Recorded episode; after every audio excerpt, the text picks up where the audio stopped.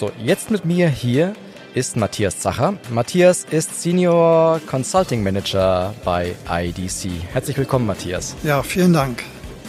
Matthias, du hast ja hier auf dem Summit einen Vortrag gehalten, der den Titel trug Cloud in Deutschland 2023, What's Next?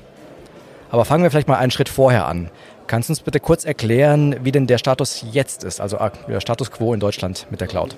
Ja, vielleicht noch zwei, drei Worte zu meinem Vortrag. Er basiert halt auf Studien von IDC und da denke ich, haben wir sehr gute Informationen vom Anwendermarkt und zum Thema Cloud Next. Wozu wir gleich kommen, äh, muss man immer natürlich auf das Cloud schauen, was gerade aktuell ist. Und ist, muss man erstmal ein paar nicht so positive Meinungen den Kollegen in den Unternehmen mitteilen. Zum einen sehen wir natürlich viel zu hohe Kosten, die die IT umtreibt, geringe Automatisierung, mangelnde Integration und fehlende Transparenz. Also eine Ausgangslage, die auf mehr hoffen lässt und die die Cloud auch ermöglicht. Ist denn die Cloud mittlerweile auch bei allen Unternehmen hier angekommen in Deutschland? Ja, natürlich redet jeder über die Cloud, gar keine Frage. Aber der zweite Punkt ist, wo ist sie wirklich umgesetzt? Und unsere Studien zeigen, dass ungefähr 80 Prozent der Unternehmen in irgendeiner Form natürlich äh, Cloud-Lösungen nutzen.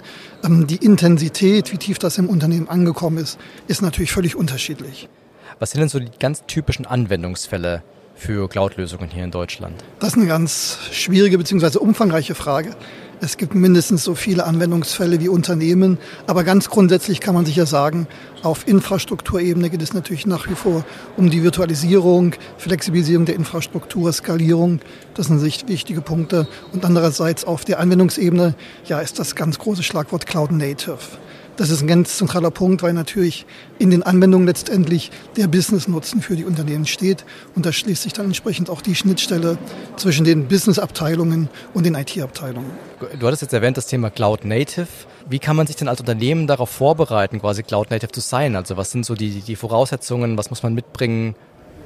Ja, man braucht erstmal eine Entwicklungsplattform, die bestimmte Funktionalitäten bereitstellt. Da geht es um Flexibilität, um die Aufspaltung der entsprechenden Applikation. Das Schlagwort Container, viel auch heute auf der Veranstaltung immer wieder, ist ganz zentral Microservices. Das ist vielleicht eher von der technischen Seite zu sehen. Dann muss ich natürlich viele organisatorische Dinge umsetzen, die es mir ermöglichen, diese Dinge auch dann entsprechend in einem Cloud-Native-Stadium äh, zu entwickeln. Und es ist ganz wichtig, ich muss einfach meine Leute mitnehmen. Ich brauche die passenden Entwickler, ich brauche natürlich die Kollegen in den DevOps-Abteilungen und ich brauche natürlich auch die Kollegen aus dem Business die mir ermöglichen, dass ich äh, das, was sie benötigen, auch entsprechend umsetzen kann. Also einfach müssen da alle mit ins Boot. Natürlich, äh, hauptsächlich ist die IT gefordert, sprich die Anwendungsentwickler, weil diese Dinge dann entsprechend bauen und auch immer weiterentwickeln. Und ganz wichtig ist ein permanenter Prozess. Im Gegensatz zu klassischen Anwendungen, die vielleicht in einem Monolithen äh, entwickelt worden sind oder als Wasserfallmodell relativ statisch. Und genau das wollen wir ja mit Cloud Native vermeiden. Wir wollen einfach Applikationen immer aktuell halten und die Business-Anforderungen so schnell wie möglich umsetzen. Und das beste Beispiel sind sicher die Apps, die jeder von uns regelmäßig auf dem Mobiltelefon aktualisiert. Wo sehen denn jetzt die Anwender den allergrößten Nutzen beim Einsatz der Cloud hier in Deutschland? Auch da gibt es unterschiedliche Aspekte, die eine Rolle spielen. Aber ganz klar ist es die Flexibilisierung, dass man wirklich die IT, durch die IT die Anwendung viel besser unterstützen kann. Das ist sicher, denke ich, das, das Wichtigste. Und natürlich gerade in der Situation jetzt im äh, September 23 ist nach wie vor das Thema der Kosten. Wirtschaftlich ist es für viele Unternehmen nicht ganz einfach. Und da schaut man immer, wie man die Kosten runterprügeln kann. Manchmal wirklich mit Gewalt. Das ist gar nicht so ideal, einfach die Kosten runterzubringen, sondern äh, langfristig zu schauen, wie ich meine Kosten flexibilisieren kann. Und da kann natürlich die IT sehr viel beisteuern, in, beispielsweise in einem Cloud-Nutzungsmodell. Aber würdest du denn sagen, dass äh, das Kostenargument eins ist, das ähm, immer für den Einsatz von Cloud spricht? Langfristig gesehen ja. Und äh, kurzfristig für viele, aber viele begeben sich da vielleicht auch ein Stück in eine falsche Richtung. Typisches Beispiel, Kosten sollen runter, man nimmt seinen Business-Applikations-Stack, schiebt den Lift- und Shift-Ansatz in die Cloud und merkt dann nach einer gewissen Zeit, das ist ja ganz schön teuer. Und da ist es dann sicher sinnvoll, äh, einen anderen Weg zu wählen, zu schauen, welche Applikationen brauche ich, welche nicht, welche IT-Ressourcen brauche ich und im Szenario langfristig einen Punkt zu entwickeln, wie ich letztendlich dann meine Anwendung modernisiere und dadurch auch kosteneffizienter mache. Also Kosten spielen aus jeder Perspektive eine Rolle, aber es ist einfach die Frage, was ist das langfristige Ziel, was ich verfolge. Jetzt hast du vorher gesagt, dass ähm, 80 Prozent der Unternehmen Cloud in Deutschland schon einsetzen. Das heißt, andersrum gesehen, 20 Prozent machen das nicht. Wo sind denn die größten Hindernisse beim Einsatz von Cloud-Lösungen? Ganz entscheidend ist, ähm, dass häufig das äh, Fachwissen fehlt. Ähm, man muss schon sagen, dass viele kleine und mittlere Unternehmen die Cloud nicht nutzen. Bei den großen Unternehmen ist es natürlich einfach gesetzt als Standard. Die haben entsprechend spezialisierte IT-Abteilungen, aber ein kleines Unternehmen, wo zwei, drei, vier Leute die gesamte IT meistern, äh, ist natürlich schwierig, äh, sich zu informieren, was sind aktuelle Trends, wie wirken die auch langfristig. Deswegen die ähm, ganzen Problematiken der Weiterbildung, der Schulung, der Fachkenntnisse sind ganz zentral an der Stelle. Das ist eigentlich Punkt Nummer eins, der sich auch in unseren äh, Studien widerspiegelt. Ein zweiter Punkt ist natürlich, äh, wie bringe ich meine Cloud mit der anderen IT, restlichen IT zusammen. Auch das ist für viele Unternehmen relativ schwierig, da ideale Szenarien zu finden, weil sie damit auch ein Stück weit Neuland äh, auch begehen. Und da muss man einfach schauen, wie man das entsprechend umsetzen kann.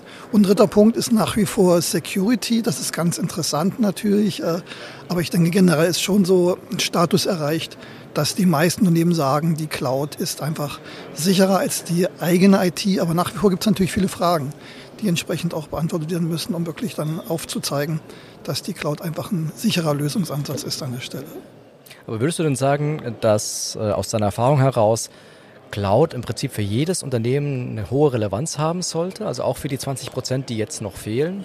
Ja, unbedingtes Ja, weil natürlich äh, es extrem viele Cloud-Angebote gibt. Wir reden ja, wenn wir über die Cloud reden, sowohl über Public Cloud Service, Software as a Service zum Beispiel, aber auch Privat, Private Cloud Lösungsansätze. Und da ist letztendlich für jedes Unternehmen äh, ein sinnvoller Lösungsansatz dabei. Das ist manchmal nur für Fachabteilungen, zum Beispiel im Marketing und so weiter. Das ist ja eigentlich schon Standard in vielen Unternehmen, da entsprechende Lösungen zu verwenden. Aber natürlich auch in anderen Bereichen ist es sinnvoll, auch auf Cloud-Lösungen zu setzen. Also jedes Unternehmen sollte einfach Geschäftsprozesse anschauen, die man besser machen möchte. Und da ist die Frage, ist dann praktisch die Cloud ein möglicher Lösungsansatz? Und in vielen Fällen wird es das einfach sein. Wie kriegt man denn jetzt diese restlichen 20 Prozent ähm, in die Cloud? Wie kann man denn diese Hürden, die du gerade beschrieben hast vorhin, wie, wie kriegt man die jetzt gemeistert? Ähm, viele Unternehmen werden sehen, dass Wettbewerber vielleicht in die Cloud gehen und dadurch auch geschäftliche Vorteile erzielen, die man selbst nicht hat oder die man nicht so umfassend generieren kann. Das ist hier ein Punkt.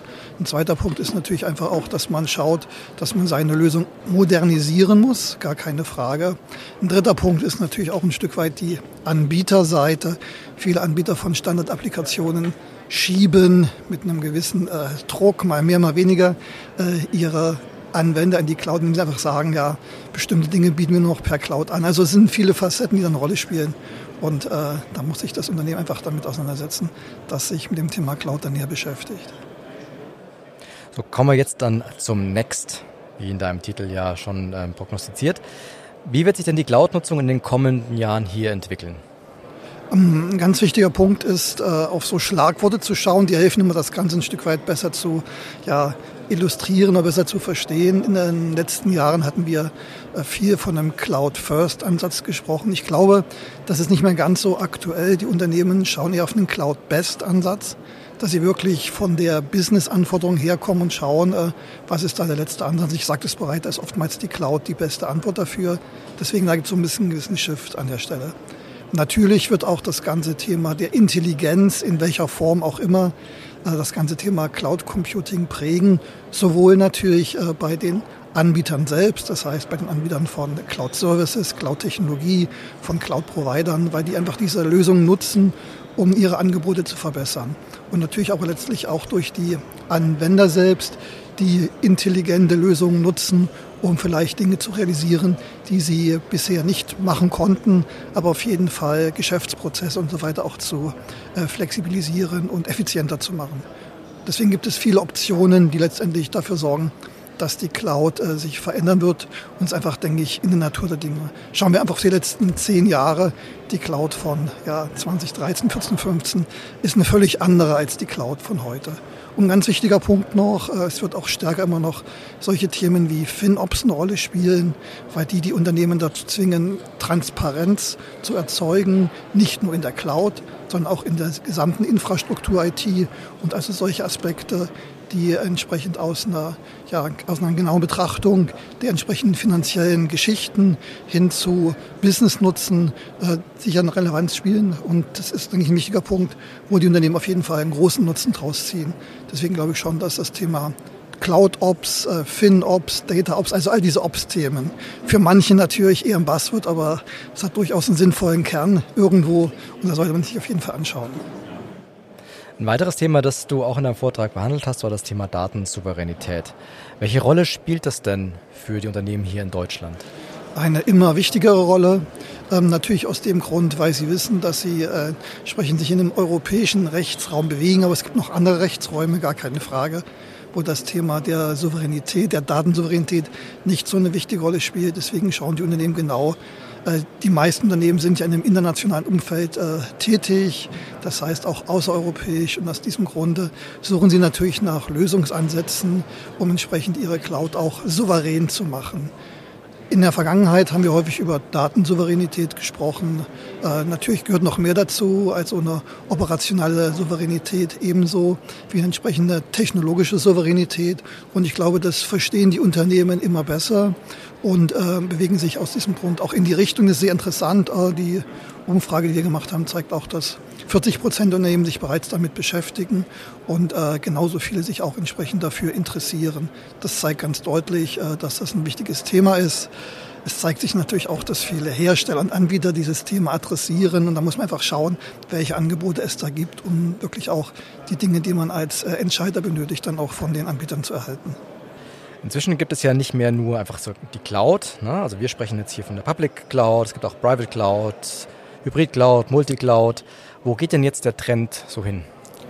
Also wir sind schon mitten, wenn wir jetzt von einem Trend reden, sind wir schon in einem großen Trend, dass hybride Szenarien natürlich ganz, ganz wichtig sind.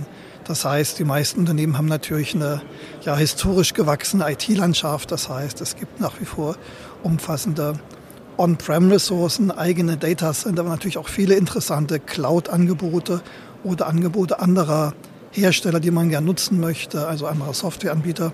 Um das zusammenzubringen, ist einfach das äh, hybride Szenario natürlich äh, am besten geeignet. Und äh, das kann man weiterführen zu einem multiplen Ansatz und einfach die Frage, wie viel Public Cloud Service Provider möchte man nutzen. Da sehen wir schon so einen großen Trend, also sowohl Hybrid als auch die Multi-Cloud oder multiple Architekturen vielleicht, multiple IT-Architekturen. Und das sind sicher die Trends, die die nächsten Jahre prägen werden. Und natürlich haben wir auch noch diese große Diskussion um Edge Computing. Da geht es ja eher um den zentralen versus dezentralen Computing-Ansatz. Da spielen wieder bestimmte Sonderdinge eine Rolle. Zum Beispiel, wie viele äh, Latenzen, äh, wie viele Leitungen habe ich zur Verfügung? Wo sind vielleicht Latenzen gegeben, die es verhindern, dass ich äh, meine Daten, da wo ich sie erzeuge, beispielsweise bei einem Sensor im, im, Manufacturing-Umfeld hin zum Data Center schicke oder nicht. Das ist praktisch noch so ein weiterer Trend, der auch sicher noch eine größere Rolle spielen wird, einfach um die Ressourcen auch wieder optimal auszulasten. Und da schließt sich der Kreis zu dem, was ich vorhin sagte, dass wir halt zu einem Best Cloud-Ansatz kommen, dass wir einfach schauen, wo ist ein Anwendungsfall, äh, was ist die Lösung und welches Szenario eigentlich am besten äh, für, dieses, äh, Lösung, für diesen Lösungsansatz. Und das Ganze muss ich entsprechend zusammenbringen. Und langfristig wird es einfach in Richtung Plattform gehen. Und dieser Plattformgedanke impliziert einfach schon diesen multiplen Ansatz, weil ich aus unterschiedlichsten Angeboten mir das Passende aussuche für mein Unternehmen, mich in meinem Ökosystem bewege und da entsprechend auch dann IT und Business immer intensiver ja, zusammenfließen, automatisiert, intelligent. Also all die Schlagworte sind durchaus berechtigt und die führen letztendlich in einem Plattformansatz äh, zu einem äh, Szenario, dass ich als Unternehmen wirklich effizient äh, und transparent und auch agil agieren kann. Wäre das dann auch so eine Antwort auf das Thema Komplexität? Also je hybrider, je mehr Cloud-Provider eine Rolle spielen bei so einem äh, hybriden Ansatz oder einem Multicloud-Ansatz, desto komplexer wird ja auch die ganze Architektur dahinter. Ähm, wie siehst du das Thema? Spielt das eine Rolle bei den Unternehmen, diese, diese Komplexität? Ähm, ist das eine Hürde, so, ein, so eine Architektur auch aufzubauen? Ähm, Komplexität spielt eine wichtige Rolle, ganz zentral. Ähm, die Komplexität rührt natürlich einerseits aus der Historie, die die Unternehmen haben. Äh, klassisches Schlagwort da, Spaghetti-Code, alles irgendwie zusammengefriemelt, um es mal flapsig zu sagen. Und natürlich die Komplexität wird bleiben, gar keine Frage. Aber ich habe durch Standards, standardisierte Schnittstellen natürlich viel mehr Möglichkeiten, diese Komplexität auch einzufangen. Das heißt, die große Herausforderung besteht für viele Unternehmen darin, ähm, wenn ich meine IT umgestalte, modernisiere, neu entwickle, wirklich sehr genau zu schauen, äh, wo sind die Knackpunkte, die Fallstricke, um von Anfang an die Komplexität einfangen zu können, eine hohe Transparenz zu erzeugen. Und wenn ich transparent agiere auf Basis von Standards, dann bin ich auch immer in der Lage, Komplexität zu handeln und, und zu meistern. Wunderbar. Vielen herzlichen Dank, Matthias. Äh, jetzt wissen wir alles zum Thema Cloud in Deutschland. Wie ist der Status quo? Vielen Dank für das Gespräch. Es hat mich sehr gefreut. Vielen Dank.